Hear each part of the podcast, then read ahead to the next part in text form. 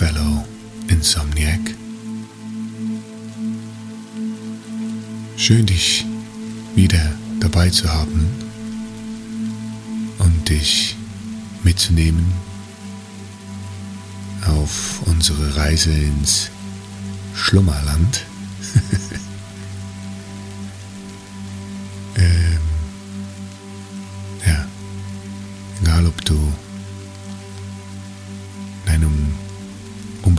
Zug oder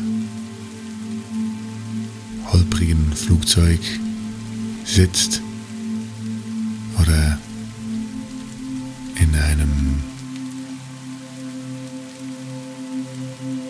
lauten, in einer lauten Kinderkrippe arbeitest. Es gibt immer die Möglichkeit abzuschalten und zu entspannen. Den ersten Schritt hast du ja schon unternommen und Insomnicat angemacht. Es ist auch immer möglich, egal wie unbequem der Stuhl ist, in dem man sitzt, gibt es immer die Möglichkeit, sich noch ein bisschen besser zu entspannen,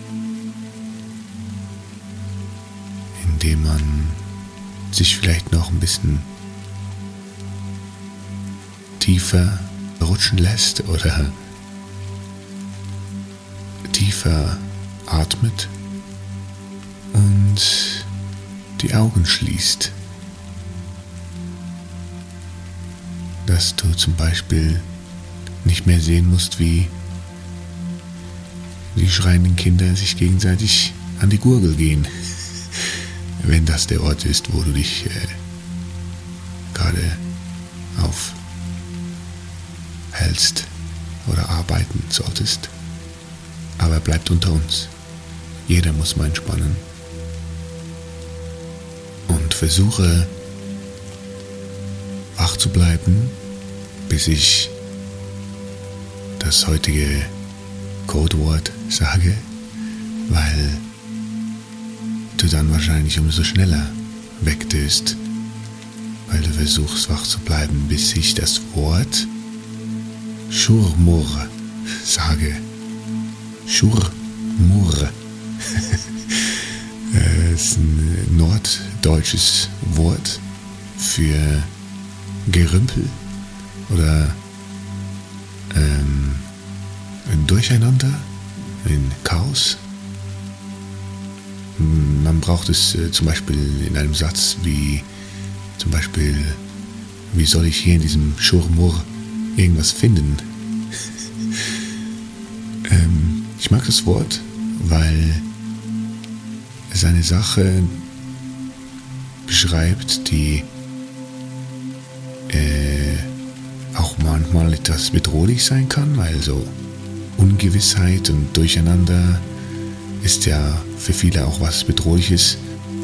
Aber wenn man es äh, Schurmur nennt, verliert es äh, direkt dieses äh, dunkle, angsteinflößende, sondern wird ganz süß und unbedrohlich.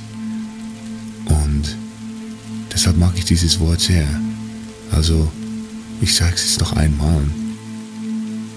Wenn ich Schurmur sage und du noch wach bist, dann äh, hast du gewonnen. Dann warst du stärker als meine einschläfende einschläfenden, langweiligen Geschichten. Äh, das Wort bringt mich auch auf etwas, was ich in den letzten Tagen gelesen habe. Ich äh, lese gerade ein Buch über, über den Zufall und da gibt es ein Kapitel, das sich mit der Chaos Theorie beschäftigt und äh, diesem berühmten Butterfly-Effekt, diesem Schmetterling, Schmetterlingseffekt, ähm, der offensichtlich so Mitte 80er bis Mitte 90er einen sehr großen Tumult äh, in der Wissenschaftsszene ausgelöst hat. Sozusagen kleine, als kleiner Schmetterlingsflügelschlag angefangen hat und dann einen riesigen Orkan in der Wissenschaftscommunity ausgelöst hat. Und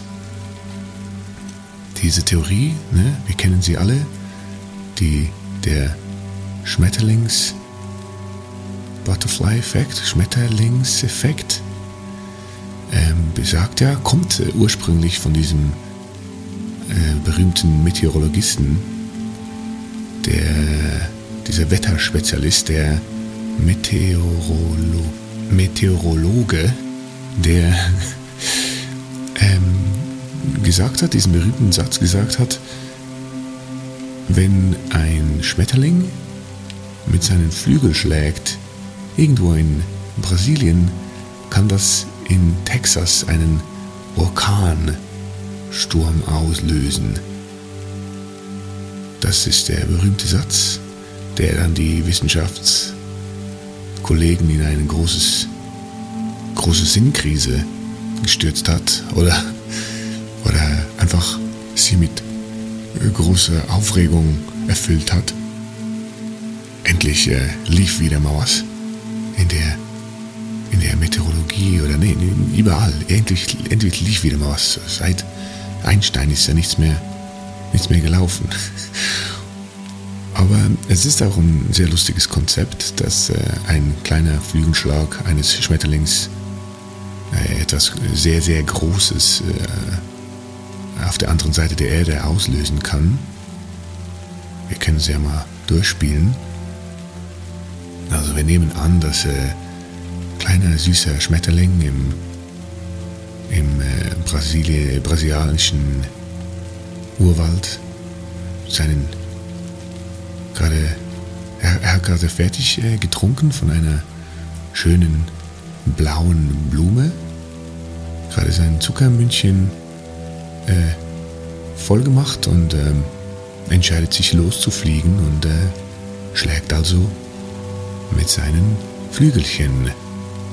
Und diese Bewegung, dieser Luftschlag, dieser Luftzug, den er provoziert mit seinen Flügelchen, äh, bringen diese schöne blaue Blume so ein bisschen ins Wanken. Sie wird dann von dem Luftstrom bewegt und wankt hin und her ein bisschen. Und äh, ein kleiner Waschbär, ein, ein äh, seltener, gemeiner, nee, entweder selten oder gemein, ne? also ein seltener brasilianischer Urwald-Waschbär sieht, weil die Blume sich bewegt, entdeckt er sie er war ja eher eigentlich auf Suche nach, äh, was war Sperren so essen, ne? also Zuckerwatte und äh, Würmer. Das war ja eigentlich sein äh, Ziel, die zu finden und äh, seine kleinen Waschbärenfamilien mitzubringen. Aber jetzt sieht er diese Blume, die sich bewegt, diese blaue, wunderschöne Blume da mitten auf der Lichtung und äh, rennt dahin und schaut sie kurz an und kann da nicht anders als äh, sie zu essen. Äh, beißt rein. Kann ja nichts passieren äh, bei so einer blauen, auffällig blauen Blume, die wahrscheinlich blau ist, um den äh, Fress ihren Feinden zu sagen, ich bin giftig. Also, äh, ja, so kommt es dann natürlich auch. Der Waschbär, der zurück zu seiner Familie will, denkt schon auf dem Weg, hm, ein bisschen grummelig mein Bauch, ist ein bisschen am Rumoren, aber denkt sich nicht dabei, denkt, es ist seine, sein monatlicher Bauchkrampf fällt dann aber kurz, kurz an der, bevor er an der Tür zu seinem seiner Waschbärenfamilie ist, äh, bricht er zusammen. Und die, seine Frau, seine Waschbärenfrau und die Kinderlein sehen das durch die Tür und rennen raus und schreien, Papa, Papa, was ist denn los mit dir? Und der Waschbärenvater, der seltene brasilianische Dschungelwaschbär, versucht mit seinen letzten Worten was mitzuteilen. Er, er stottert nur noch schwach. Niemals solltet ihr. Esst niemals dieses, dieses. Hält euch fern von, von und die, die Mutter äh, will, die Frau will wissen, was, ja, was, was sollen wir denn nicht essen? Ernst. Was ist, was willst du mir mitteilen und den Kindern? Doch Ernst ist zu schwach, er, er ist tot und konnte nicht mehr mitteilen, dass man diese Blume, blaue Blume nicht essen soll. Aber das ähm, hat jetzt nichts mit, der, mit dem Schmetterlingseffekt zu tun. Äh, ja, und ähm, die Familie weint bitterlich natürlich und ist sich in diesem Moment gerade nicht bewusst, dass äh, sie äh, wide in the open, also ungeschützt gerade, weil sie ihr kleines Häuschen, Häuslein verlassen haben, äh, ungeschützt auf dieser kleinen Wiese stehen und von einem schwarzen Panther beobachtet werden, der sich denkt, ja, aber Leute, das ja, das ist jetzt ja ein bisschen zu einfach. Das äh, ist jetzt auch für mich fast ein bisschen unangenehm, jetzt euch hier einfach so wegzufressen, wenn ihr da so un, äh, unkonzentriert da auf der Wiese steht. Und er macht einen kleinen äh, Hupser äh, aus seinem Gebüsch und da sehen dann die Kinder, Waschbärenkinder und die Mutter sofort, oh, es ist hier rein. Und tatsächlich sind dann doch schneller, als der Panther das ähm, antizipiert hat, schlagen die Tür zu und äh, ja, der Panther denkt sich, naja, liegt hier ja doch noch der Vater. Ähm, der ist ja auch noch warm. Also wenn ich den jetzt essen würde, dann würde das jetzt nicht bedeuten, dass ich so ein fauler, fauler Aasfresser wäre, wie diese Idiotenhyänen. Die sind ja einfach faul und fressen runtergefallene Vögel und so, so ein Dreck. Aber wenn ich den jetzt esse, dann das zählt jetzt ja nicht als Aasfresser, ist jetzt nicht, der ist ja noch warm. Und ein bisschen peinlich äh, ist es ihm trotzdem. Er guckt, guckt um sich, aber ja, äh, schluckt ihn dann schnell runter. Und äh, ja, muss, äh, muss sich eingestehen, ein bisschen bitterer Geschmack. Bitterer, bitterer Geschmack, dieser seltene brasilianische Dschungel Waschbär. Und natürlich ähm, wird jetzt auch das Gift, das sich bereits übertragen hat in das Fleisch des Waschbärs, auch für den Panther zum Problem, weil das Gift ist immer noch in diesem kleinen Körper des Waschbärchens, ähm, wirkt sich aber anders aus äh, in einem größeren Tier wie einem schwarzen Panther. Also der bricht dann nicht gleich zusammen, der hat äh, mehr Blut und mehr Muskeln. Ähm, bei ihm wirkt es ein bisschen so, wie, äh, wie man das äh, vielleicht von äh, Tollwut, tollwütigen Füchsen kennt. Also dem wird ganz schwindelig und er weiß nicht mehr genau, wer er ist und wo er ist und ähm, schäumt ein bisschen. Und der schwarze Panther trottet äh, vor sich her und denkt, was ist hier los? Und ja, sucht äh, ein Dorf am Waldrand, am Urwaldrand auf und torkelt da so hinein, so verwirrt.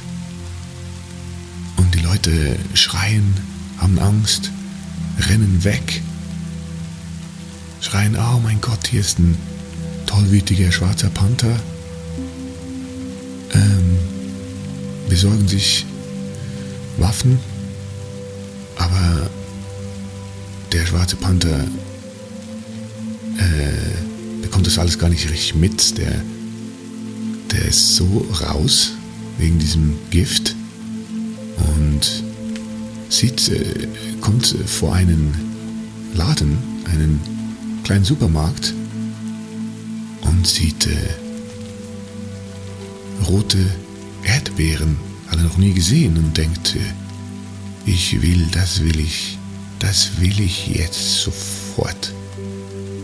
Und springt auf die Erdbeeren zu, äh, hat aber noch nie in seinem Leben von dem Konzept einer Scheibe, einer Glasscheibe gehört, also einer unsichtbaren Wand für diesen schwarzen Panther und crasht komplett in die Scheibe rein, die dann natürlich in tausend Stücke zersplittert.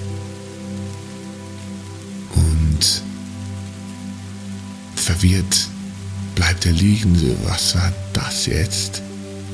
Er wusste, er hat nicht mitbekommen, dass die Menschheit sich äh, eine durchsichtige, unsichtbare Wand äh, erfunden hat und die in Häuser verbaut und sieht noch die Erdbeeren da zwei, drei Meter weg stehen, aber ist jetzt zu schwach, weil die Scherben ihm auch alles aufgeschnitten haben und er stark blutet und schon ganz geschwächt ist vom, von diesem Gift, blinzelt nur noch schwach zu seinen Erdbärchen.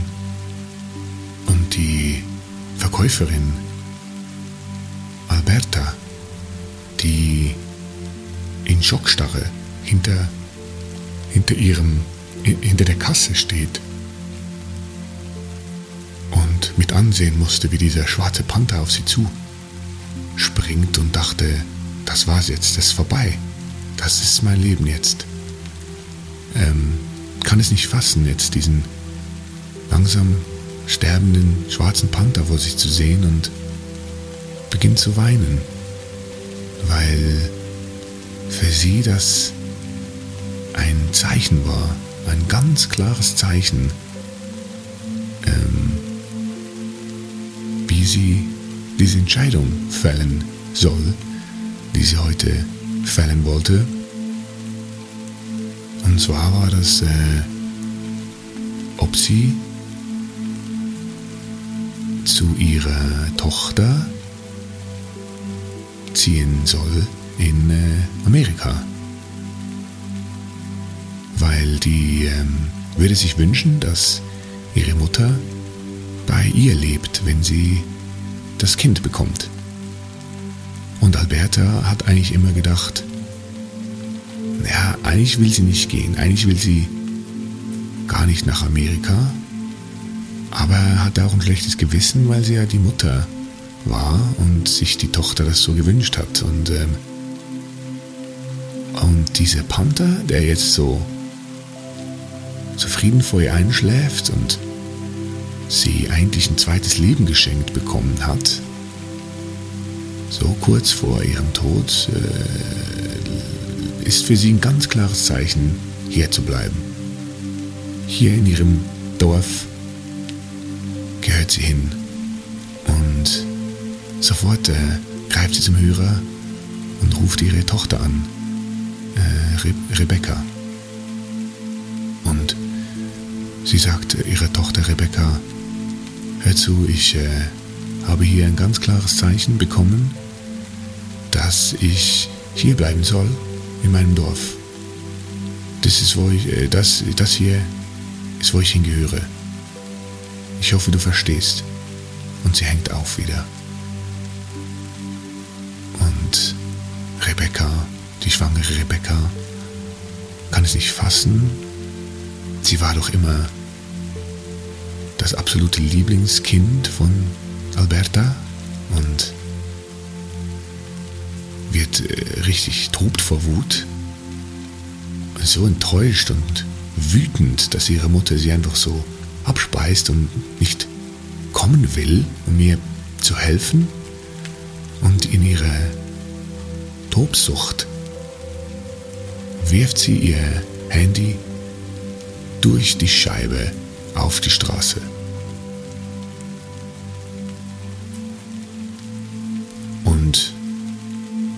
Das Handy fliegt durch die Luft und trifft auf der Straße die Windschutzscheibe eines Jeeps. Und in diesem Jeep fährt gerade, fahren gerade, fährt ein Pärchen, Brian und Joseph.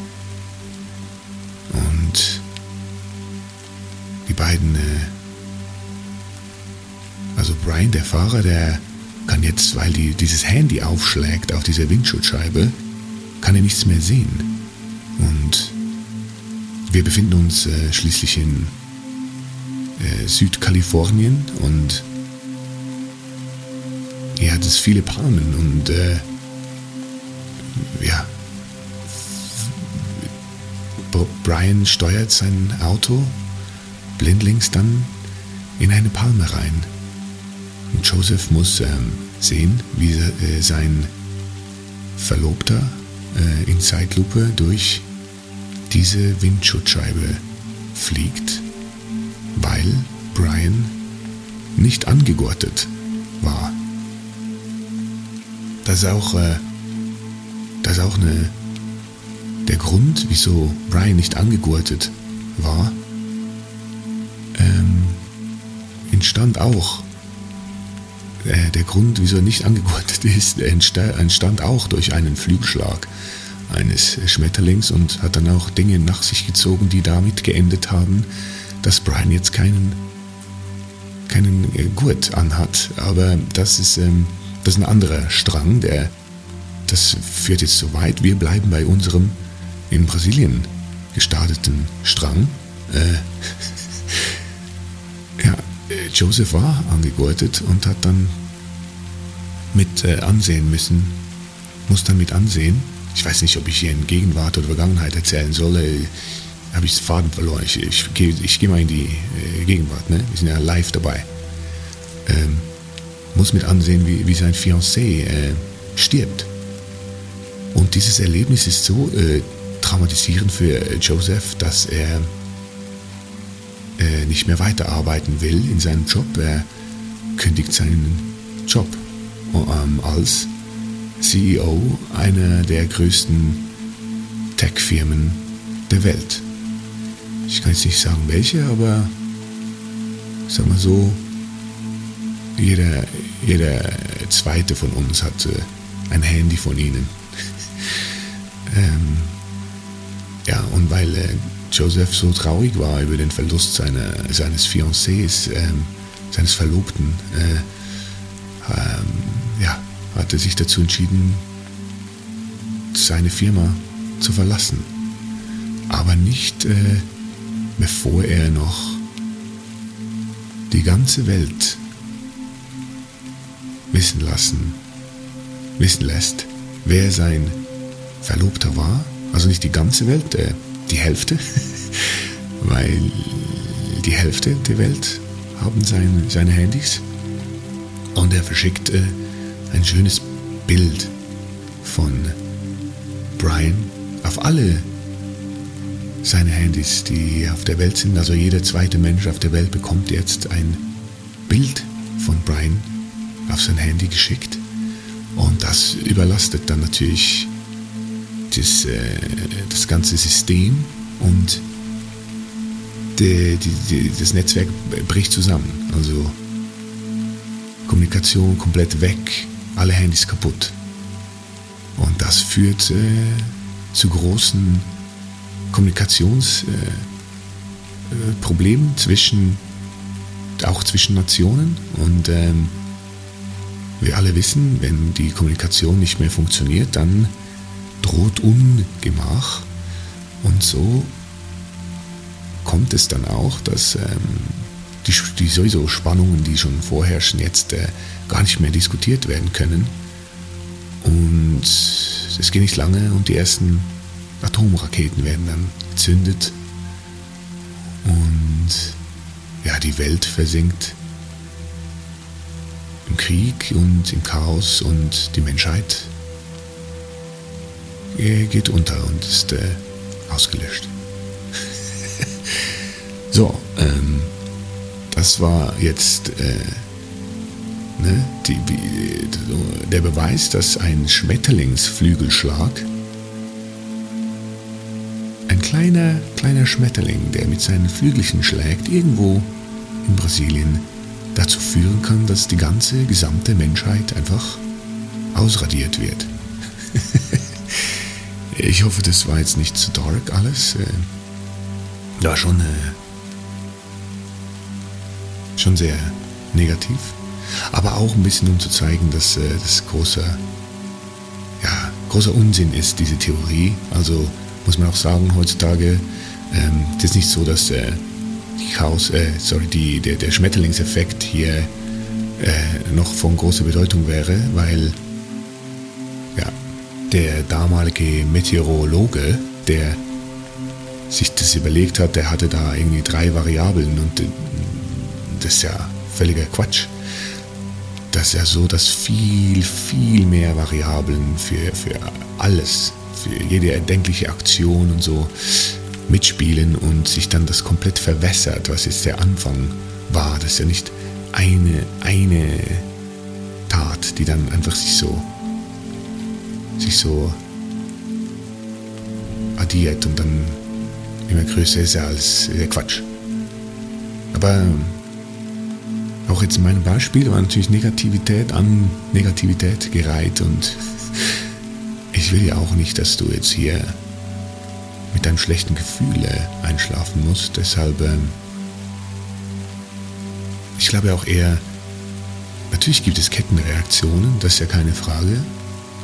Ähm, da glaube ich aber, ist es viel realistischer, so, so eine Geschichte wie ähm, gut, gut zu sein, Gutes zu tun, äh, als Kettenreaktion zu starten. Also wenn man zum Beispiel im Supermarkt steht und jemand steht vor einem an der Kasse mit gefülltem Wägelchen und hat offenbar eine Großfamilie zu Hause. Man sieht äh, Windeln und äh, Pasta und äh, einfach alles, was man so braucht in, in der Woche mit fünf Kindern ähm, und kann nicht bezahlen. Die Karte funktioniert nicht, das äh, Portemonnaie ist leer. Und man entscheidet sich spontan, dieser Person auszuhelfen und zu sagen, hey, wissen Sie was, ich, äh, ich kann das übernehmen. Weil selbst, äh, wenn man jetzt selber nicht sehr viel Geld hat oder so, einmal sowas zu machen, ist ja jetzt, reißt ja jetzt auch kein großes Loch in die, das Jahresbudget oder treibt einem einen auf die Straße, ist ja, das kann man ja easy verkraften springt einfach ein für diese Person und diese Person freut sich dann oder vielleicht auch nicht, vielleicht ist es ja auch sehr peinlich, aber, aber es bleibt in ihr drin.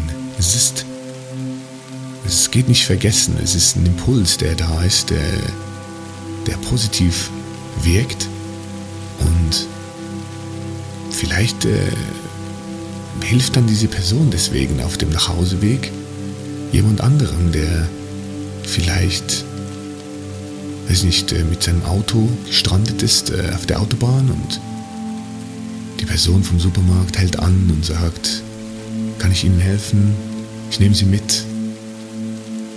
Und die, der Autounfall Mensch äh, gibt das dann auch wieder weiter und kommt nach Hause abends.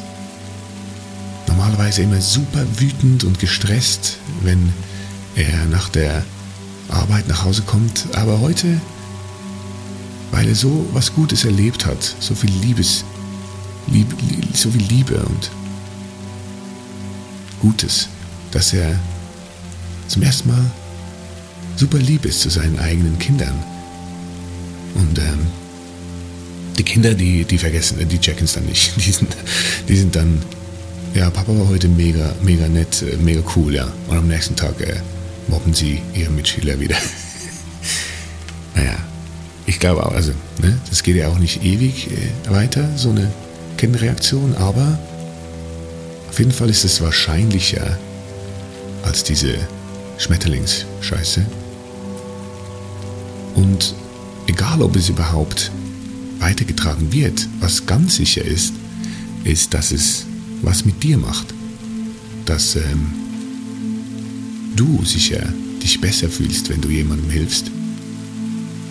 Und du sogar diese Kettenreaktion in dir selber auch aufrecht erhalten kannst, weil Gutes zu tun tut gut.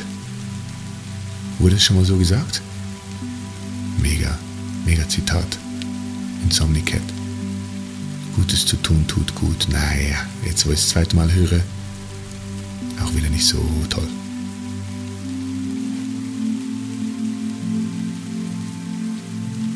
Bist du noch wach? Hast du, äh, hast du eigentlich ein, ein Spirit Animal? Ein Spirit Guide? Ich ja schon. Ich habe das, äh, ich habe das äh, sauber, sauber rausgefunden, was mein Spirit Animal ist. Viele sagen ja, heute ist auch sehr äh, verbreitet so auf Social Media und so, oh my God, this is my Spirit Animal. Wenn man einen Affen sieht, der äh, fünf äh, Cookies in sich rein frisst oder so. Haha, ich esse auch mega gerne und viel. Äh, das ist mein Spirit Animal. Aber meine ich ja nicht so. Ich meine ja richtig Spirit Animal, das einem Kraft gibt, das eine Ressource sein kann, wenn man, wenn man sich schlecht fühlt oder so, mit dem man reden kann. So ist ja auch ein Weg, mit seinem Unterbewussten in Kontakt zu treten ha, jetzt wird's richtig deep. Und ähm, da gibt es äh, diese Technik, äh, in sein Unterbewusstes vorzudringen und dann zu gucken, wer da eigentlich auf einen wartet. Das ist das Spirit Animal oder Spirit Guide. Lass mal jetzt zusammen dahin reisen. Stell dir vor, du gehst aus dem Haus und vor dem Haus wartet schon cooler, ist ein cooler, futuristischer, futuristisches Auto, das äh,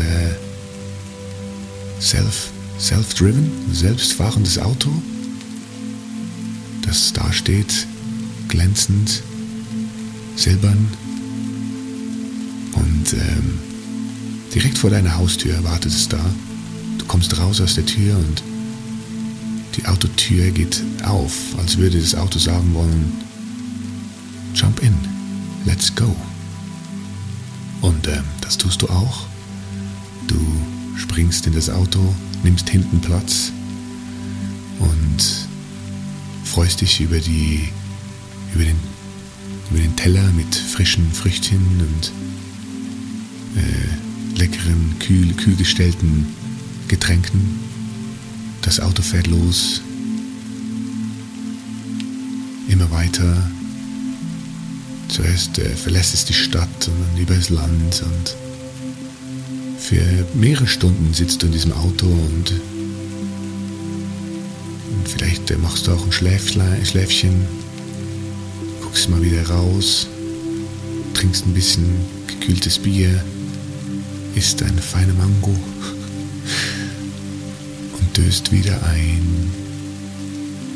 Und jetzt, als das Auto plötzlich stillsteht, wachst du auf und guckst heraus und siehst, dass dich das coole futuristische Auto in ein Tal gebracht hat.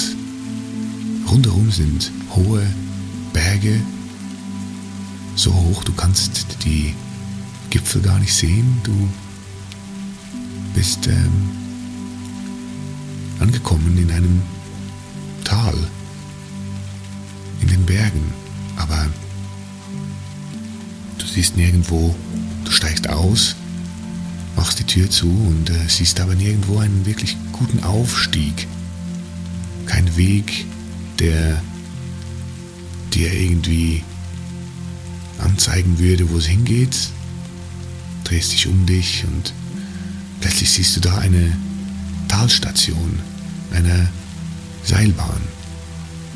Ja, das muss es sein, damit komme ich hoch, denkst du. Und ähm, gehst langsam auf die Berg, äh, auf die Talstation zu und betrittst das kleine Häus, Häuschen und da an diesem Seil, das in diese Berge entschwindet, hängt nur eine kleine holzige Kiste eigentlich.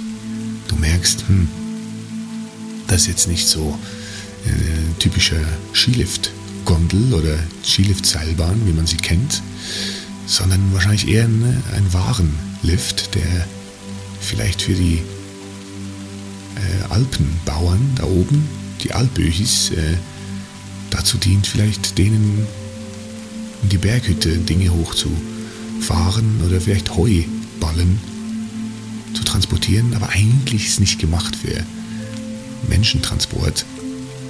Trotzdem denkst du, egal, das Gewicht äh, wird, diese Gondel wird dein Gewicht schon tragen können. Und du nimmst Platz in dieser kleinen Holzkiste und siehst einen roten Knopf. Und du drückst drauf. Und die Gondel setzt sich in Bewegung. Zuerst ganz langsam und dann nimmt sie ein bisschen Fahrt auf. Und so steigst du empor Richtung Gipfel. Es ist ein äh, wunderschöner Tag, es ist warm, die Sonne scheint über das Tal, du guckst nach unten und fährst mit deinem Lift über einen wunderschönen blauen Bergbach und dunkelgrüne Tannen. In der Ferne siehst du eine Herde junger Steinböcke und äh, du atmest diese wunderschöne, frische Bergluft ein, fährst über saftige Wiesen, die wunderschönen Bergblumen. Und nach einer Weile kommst du oben an. Du siehst langsam die Bergstation näher kommen und spürst, wie das Gondelchen langsam äh, die Fahrt verlangsamt. Und so steigst du dann aus und verlässt das kleine Hütchen der Bergstation. Kein Mensch weit und breit, Vogelgezwitscher und Grillengegrille und Summen von Bienchen.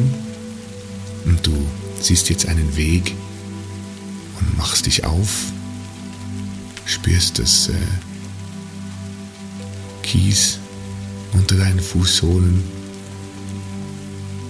also unter deinen Schuhsohlen. Du bist nicht barfuß, du hast äh, gute Schuhe an, aber trotzdem massiert das Kies perfekt deine Schuhsohlen, deine Fußsohlen, Entschuldigung.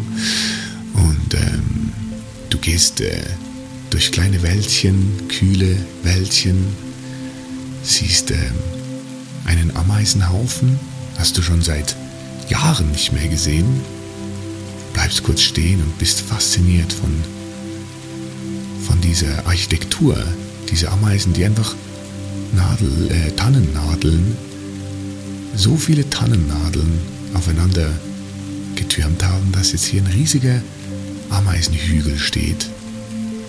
Und ähm, guckst ihnen eine kleine Weile beim Arbeiten zu und äh, gehst dann lächelnd weiter, bis du wieder auf eine große Wiese kommst. Die Sonne bringt das Gras herrlich zum Duften langsam merkst du, je höher du kommst, desto karger wird die Vegetation. Ähm, das letzte Bäumchen, die letzte, das letzte Tännlein ist, äh, kommt dir nur noch bis zu den Knien. Hier oben wird es langsam zu karg für die Bäume, um zu wachsen. Der Sauerstoff ist zu dünn langsam. Du merkst aber noch nichts, das ist kein Problem für dich. Die Umgebung wird steiniger und immer mehr wird es ein bisschen wie auf dem Mond. Es wird ein bisschen Mondlandschaft, was auch ganz cool ist. Und du siehst auch, wie die Sonne untergeht. Und es wird langsam kühl. Und du gehst weiter, getrieben vom Gefühl, dass das irgendwie schon gut kommt, auch wenn du jetzt in der Ferne auch ein Gewitter siehst, das so einfach die Blitze, die dann so die, die Wolken beleuchten immer wieder und du denkst, hm, wenn das jetzt hierher kommt, schon nicht so gut. Und ja, mit den äh, letzten Sonnenstrahlen entdeckst du einen See, einen kleinen See, der aber doch zu weit ist, um irgendwie durchzugehen oder zu schwimmen. Aber du merkst, du musst auf diese andere Seite kommen. Und ähm, es ist auch schon dunkel. Und du entdeckst, entdeckst ein Boot, ein Boot, um zu rudern, Ruderboot. Und äh, steigst ein und ruderst los. Und auf der, ja, auf der Hälfte des Sees ist die Sonne dann wirklich weg und dunkel. Und es kommt ein kühler Wind auf. Du denkst, ja, bekommst jetzt langsam ein bisschen Angst, weil es dunkel und äh, kalt und das Gewitter kommt näher. Aber du ruderst weiter auf die andere Seite. Und plötzlich entdeckst du ein Licht auf der anderen Seite. Das Licht kommt aus einer kleinen Hütte. Und beim Näherkommen erkennst du auch eine Gestalt neben der Hütte. Da ist jemand, der winkt dir zu. Die Person winkt dir zu. Und je näher du kommst, desto klarer kannst du sehen, wer das ist. Und überleg nicht lange, sondern einfach der erste Impuls, der, der kommt, ist diese Gestalt. Ob das jetzt ein Tier ist oder eine Person, jemand, den du kennst oder ein Fantasiewesen, das ist dein Seelentier oder dein Seelenguide. Und du kommst an, die Gestalt nimmt dich, nimmt das Boot, zuerst hilft dir aus dem Boot zu kommen und umarmt dich ganz, ganz äh, lieb und warm und lächelt dich an. Und dann geht's ins Hütchen rein. Die Gestalt öffnet dir das Hütlein und drinnen knackt und, und äh, knackt ein schönes großes Feuer im Kamin und dein Lieblingsessen steht auf dem Tisch. Und ihr beiden setzt euch hin und fangt an zu essen. Und während diesem Essen besprecht ihr alles Mögliche, alles, was du fragen wolltest, dich selbst, kannst du deinem Seelentier, deinem Spirit Guide, all diese Fragen kannst du stellen und gucken, was zurückkommt. Und das Schöne ist, dass du jederzeit in diese Hütte zurückkehren kannst, wenn du willst. Ähm, das geht niemals weg. Diese Hütte ist in dir drin und die kann dir niemand nehmen. Und wenn es immer dir schlecht geht oder du traurig bist oder auch sogar wenn du glücklich bist oder mal was wissen willst, vielleicht wenn du dich was selber fragen willst, dann gehst du zu deinem Spirit Animal oder Spirit Guide, whoever it is.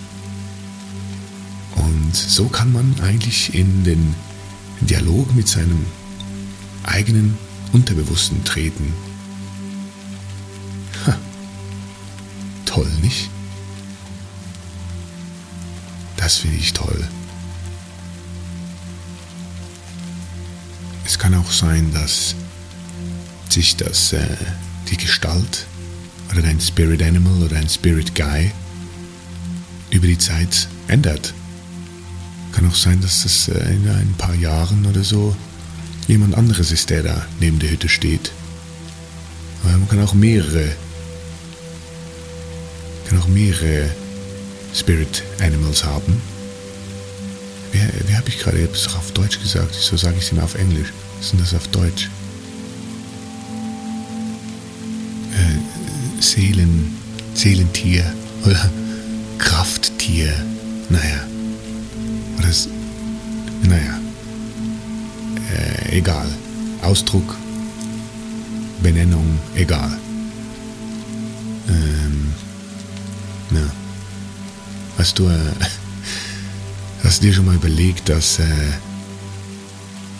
Dinosa für, für die Dinosaurier leben wir in der postapokalyptischen Ära? in der Postapokalypse. Für, wenn Dinosaurier untereinander gesagt haben, stell dir mal vor, so ein, so ein Stegosaurus zu seinem Stegosaurus-Bruder.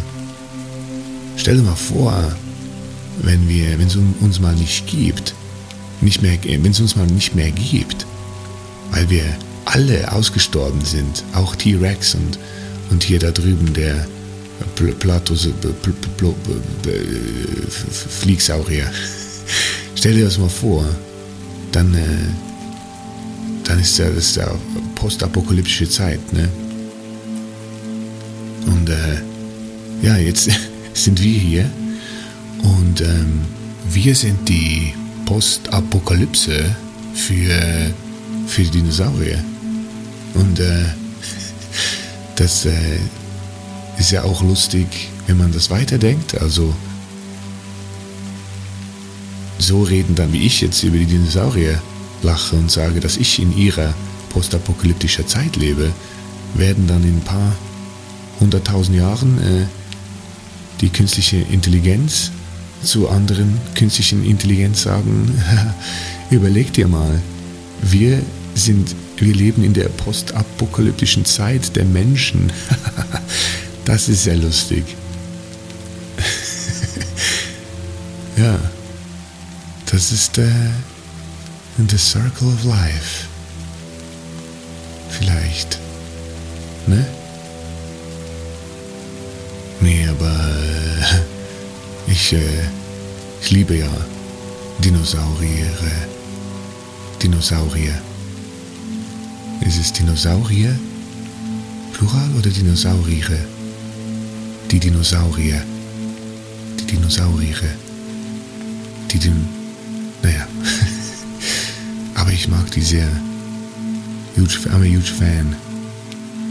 Und hast du auch schon mal überlegt, wie unglaublich weird es ist, dass ähm, Snoopy von Mickey Mouse, ne? Snoopy, ein Hund, der ist ja ein Hund, Mickey Mouse ist eine Maus, aber Snoopy hält ja selber einen Hund, Pluto, aber, aber er ist nicht, er ist, they're not the same.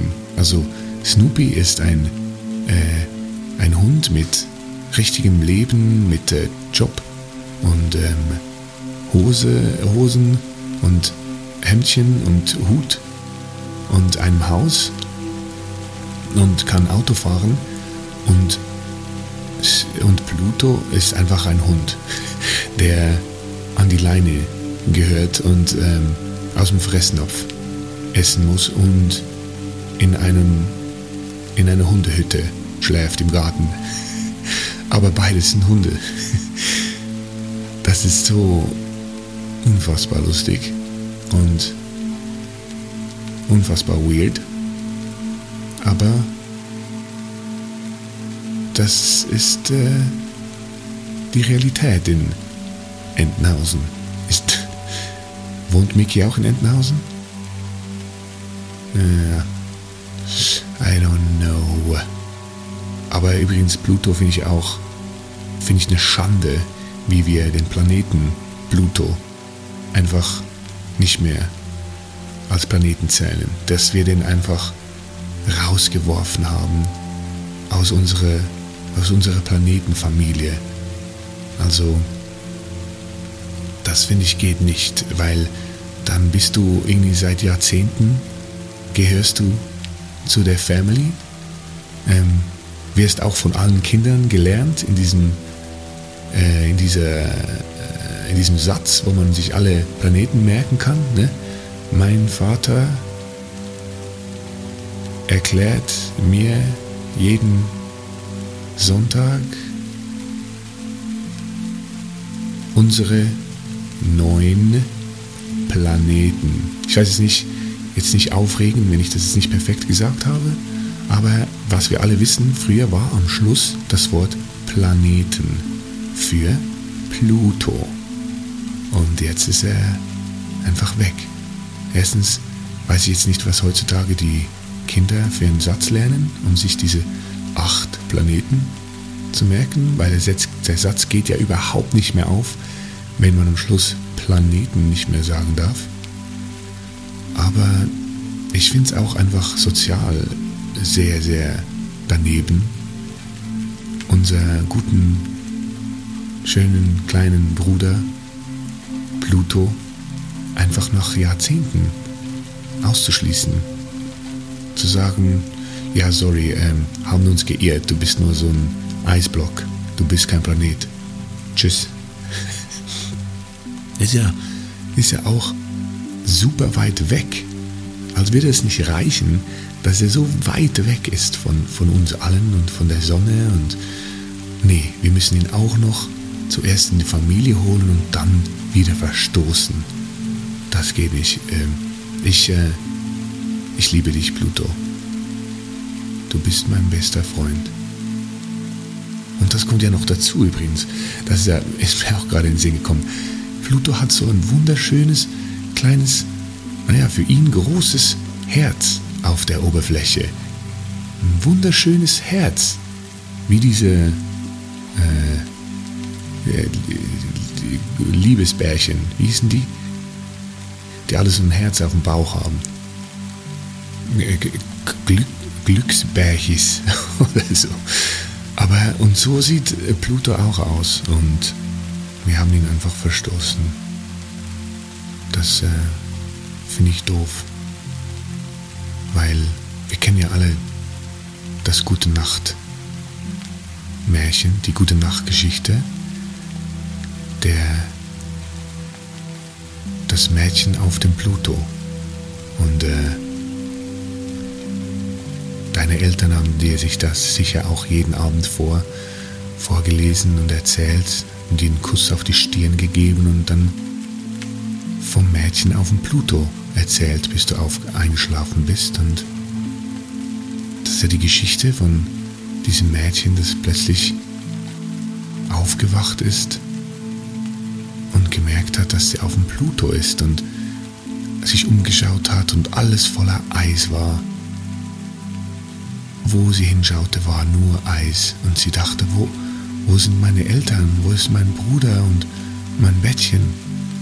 Und sie ging los, um sie zu suchen, aber nach kurzer Zeit kam sie wieder zu ihren eigenen Spuren im Eis, weil Pluto so klein ist. Nach einer halben Stunde hat sie den schon einmal um, umlaufen und sie dachte, also hier auf Pluto finde ich ja keine Sau. Und so musste sie laut rufen Mama, Papa. Aber sie musste einsehen, dass hier ohne Atmosphäre auch keine, keine Schallwellen weitergeleitet werden können. Und dann hat sie angefangen, einen Eismann zu bauen, damit sie jemand zum Reden hat. Und äh, das war aber kein Schneemann, sondern ein Eismann, der ganz klar, klar durchsichtig war. Und eine Karotte hatte sie auch nicht und deshalb hatte sie ihn Eismann genannt und nicht Schneemann. Aber sie war wenigstens glücklich darüber, dass dieser Eismann im Frühling nicht schmelzen wird, so wie das auf der Erde immer passiert ist und schrecklich mit anzusehen war, wenn ihre Schneemänner immer dahin schmolzen. Aber, aber trotzdem musste sie einsehen, dass Eismann ein sehr stummer Freund war und das wahrscheinlich keine Lösung sein wird, hier für immer mit ihm abzuhängen. Und deshalb musste das Mädchen in Pluto ganz fest überlegen, wie sie hier auf sich aufmerksam machen konnte. Und da fiel ihr ein, dass ihr Papa ihr erzählt hat, dass gestrandete Menschen auf Inseln, auf unbewohnten, verlassenen Inseln diesen Trick anwendeten, dass sie in ganz großen Buchstaben SOS auf den Strand geschoben und zum Beispiel mit Steinen oder auch mit Palmenblättern, was auch immer man gefunden hat, in großen Lettern etwas auf den Strand schreiben, damit vorbeifliegende Flugzeuge sehen, dass da jemand ist auf der Insel. Und so dachte sich das Mädchen in Pluto, das mache ich auch. Und so fing sie an, rauf und runter zu gehen und ein Zeichen in das Eis zu, zu drücken mit ihren Schüchen, ihren Schülein. Und sie ging von oben nach unten, von rechts nach links. Sie ging und ging. Stundenlang stampfte sie durch das Eis, bis sie endlich zufrieden war und sich ganz müde in die Mitte ihres großen Zeichens legte.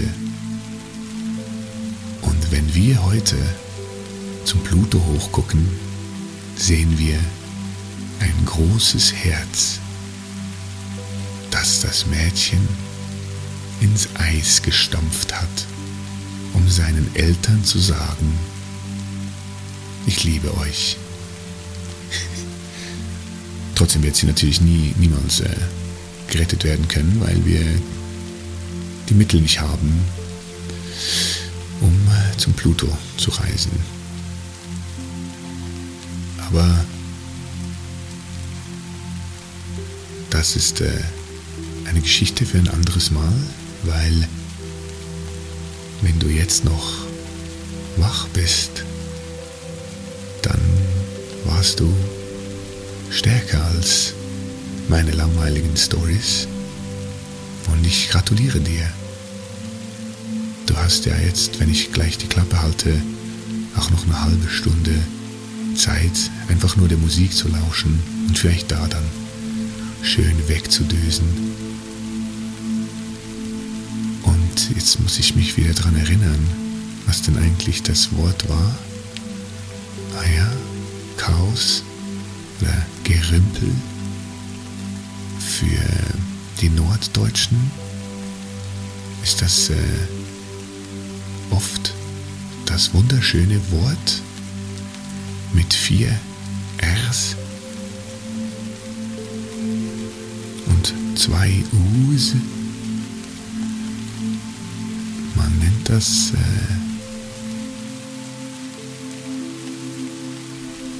wenn man hier Un Unordnung hat in Norddeutschland, nennt man das hier auch Schurre.